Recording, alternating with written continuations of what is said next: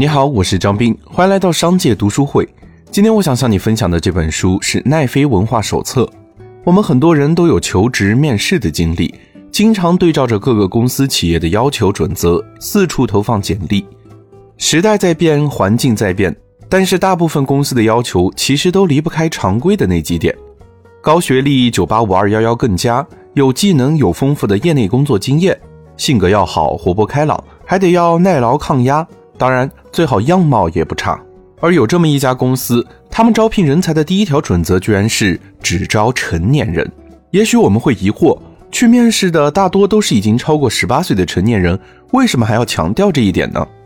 其实啊，我们一般理解的成年人更多是生理层面，但这里说的成年人指的是职业素养的成熟。在一个伟大的团队里，每一位成员都知道自己要去向何方，并愿意付出努力。而建立这样一个团队，不仅要靠激励、程序或者福利待遇，更要依靠招聘一个心智成熟的成年人。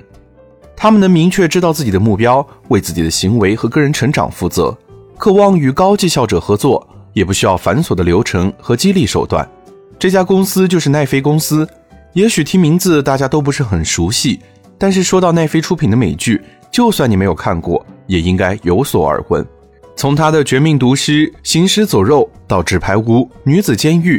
每一部都是经典大剧。仅仅花了二十一年的时间，奈飞公司就把市值做到了一千五百亿，甚至超越了迪士尼，成为全球第一媒体公司。它被誉为流媒体帝国、美剧梦工厂，还跟 Facebook、亚马逊和谷歌并称为硅谷四剑客。虽然成立时间不是很长，但却收获了这么多的成就。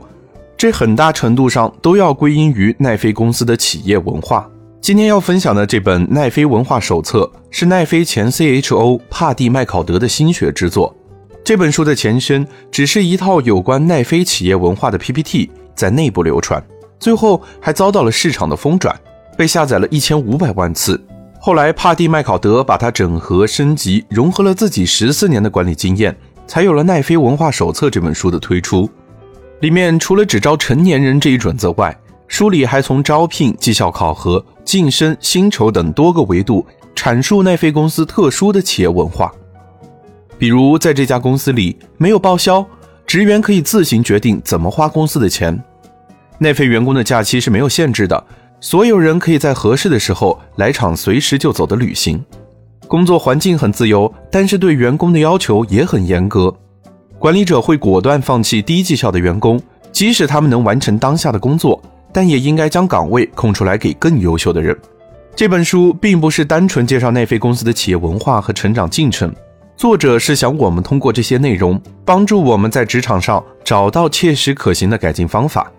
书里的理论都结合着实践，穿插了很多奈飞在应对挑战时的情节，甚至管理者的心理情绪变化都写在其中。从中，我们可以对准自身的现状，去了解那些伟大的企业都在等待什么样的人才，如何从众多企业中做出更好的就职选择，甚至我们还能了解到领导者心里的真实想法究竟是什么，我们又该如何在职场中做出正确的选择？好了，今天的推荐就到这儿。如果你想收听更多内容，欢迎订阅。让我们在一年的时间里共读百本好书。我是张斌，我在商界读书会等你。